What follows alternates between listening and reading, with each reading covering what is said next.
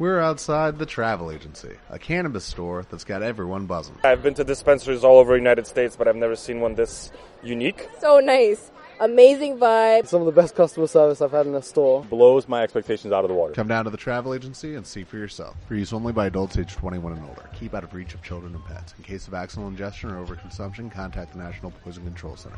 Consume responsibly. Buenos días, buenas tardes o buenas noches, dependiendo de la hora a la que veáis el vídeo, y bienvenidos al canal de Fitman Power. En el vídeo de hoy os voy a enseñar algunas herramientas para evitar lesiones a largo plazo controlando la carga de entrenamiento para que evitemos que nos pasemos con ella, utilizando los conceptos del RPE por minuto, la carga crónica y la carga aguda. Como hago en todos los vídeos, ya sabéis que abajo en la descripción vais a tener un índice eh, con el minuto en el que hablo sobre cada concepto, además de un enlace a mi web donde tenemos un artículo bastante más completo hablando de este tema. Así que no me enrollo más y dentro vídeo.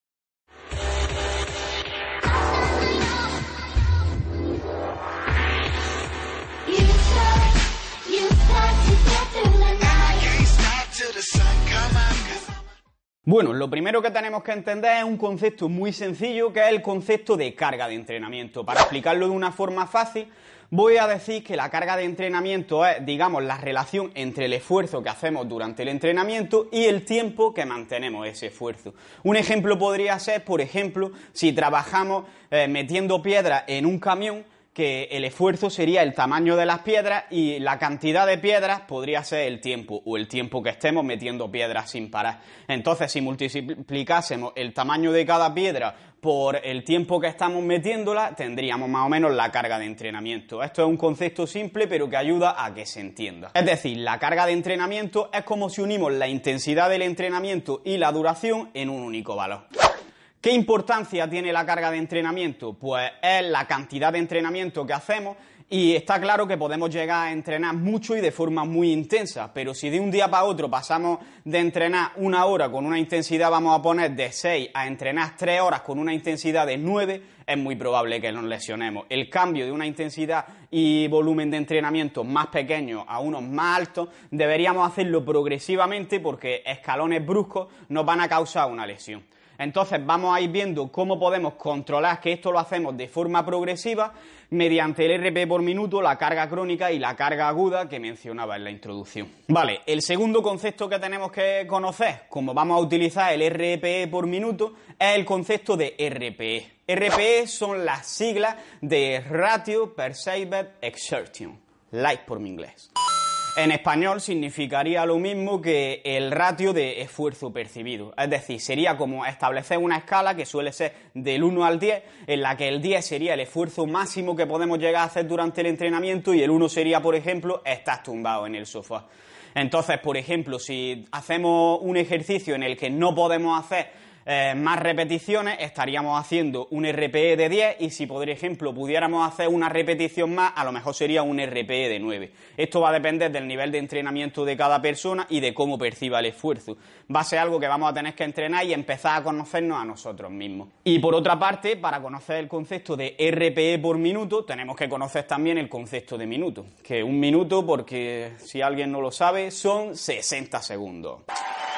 Entonces, ¿qué es el RPE por minuto? Pues cogemos la duración total en minutos del entrenamiento y el RPE de todo el entrenamiento, el RPE global. Entonces tendríamos un número que es el RPE por minuto y se mide en unidades arbitrarias. Por ejemplo, hacemos un entrenamiento que dura 60 minutos y con un RPE global de 8. Entonces tendríamos 8 por 60 que serían 480 unidades arbitrarias en ese entrenamiento. Es un concepto bastante útil porque no únicamente sirve para el entrenamiento de pesas donde hacemos varias series con X repeticiones como puede ser el caso de las repeticiones en recámara o medir la velocidad de ejecución, sino que también sirve para otro tipo de entrenamientos como pueden ser entrenamientos de resistencia, sprint o incluso una sesión de crossfit. Una vez que conocemos el concepto de RPE por minuto, vamos a aprender a cómo usarlo. Y para ello definimos dos conceptos más, el de carga aguda y el de carga crónica.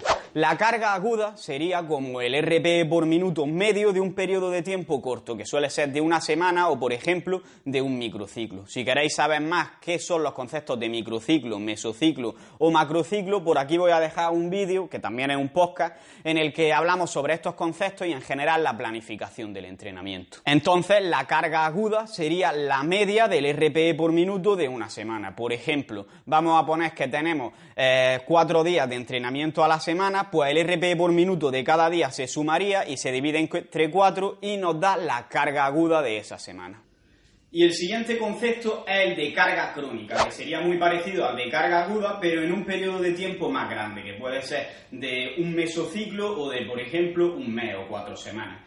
Entonces lo que haríamos sería que, por ejemplo, si utilizamos un periodo de tiempo de cuatro semanas, tendríamos cuatro cargas agudas, que ya hemos explicado cómo calcularlas, y lo que tendríamos que hacer es la media de esa carga aguda, es decir, sumaríamos las cuatro y como son cuatro, pues dividiríamos entre cuatro y obtendríamos otro valor que es la carga crónica. Pero ¿qué utilidad tiene saber todo esto? Pues como dije al principio del vídeo, la intención de esto es la de que no vemos escalones grandes a la carga de entrenamiento. La carga de entrenamiento de un día, digamos que sería el RPE por minuto, y lo demás serían las cargas de entrenamiento de una semana o de cuatro semanas, dependiendo de si es la carga aguda o la carga crónica.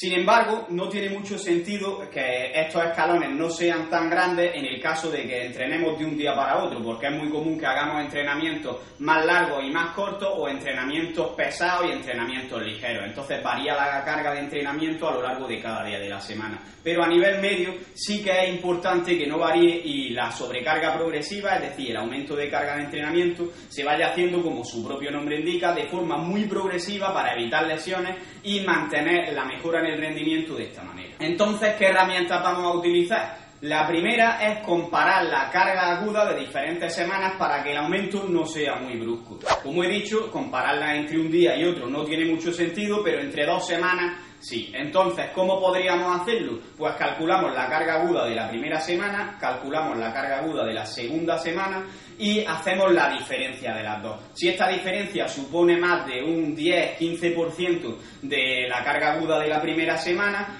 suponemos que estamos elevándola de manera excesiva y por tanto el riesgo de lesión es mayor. Otra forma de aplicar esto a más largo plazo es midiendo el incremento de la carga crónica, que sería lo mismo. Si en un mes tenemos una carga crónica y en el otro tenemos una carga crónica que tiene que ser mayor por el principio de sobrecarga progresiva, podemos hacer que el incremento no sea mayor del 10-15% aproximadamente de la carga crónica del primer mes, porque si no estaríamos dándole también un incremento excesivo y tendríamos mayor riesgo Y como tercera herramienta os propongo el ratio entre carga aguda y carga crónica. Es decir, vamos a cada semana de un mes determinado, es decir, de cuatro semanas, cada semana la vamos a dividir entre la carga crónica de ese mes, carga aguda entre carga crónica y nos va a salir un número que en general se recomienda que esté entre 0,8 y 1,3. Si nos sale un número por encima de 1,3 significaría que esa semana en concreto hemos entrenado muy por encima de la media del mes en completo,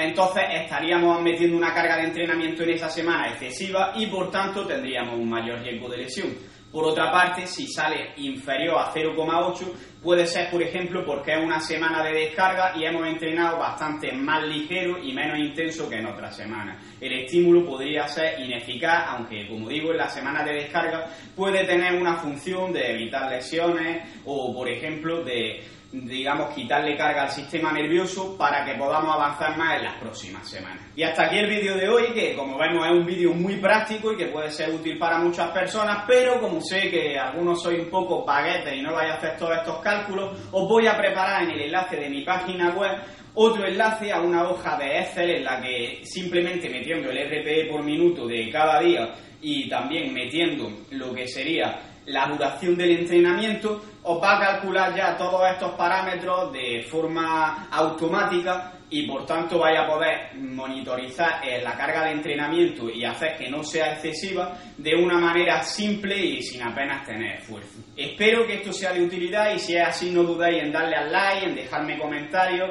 etcétera, porque me motiva a dejar más vídeos y el feedback que recibo siempre es positivo.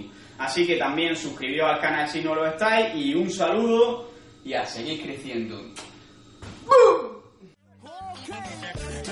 Escucha cómo suena. Pues imposible va a llegar ya, nadie me va a frenar. Ahora soy yo el que se va a levantar yo. Escucha cómo suena.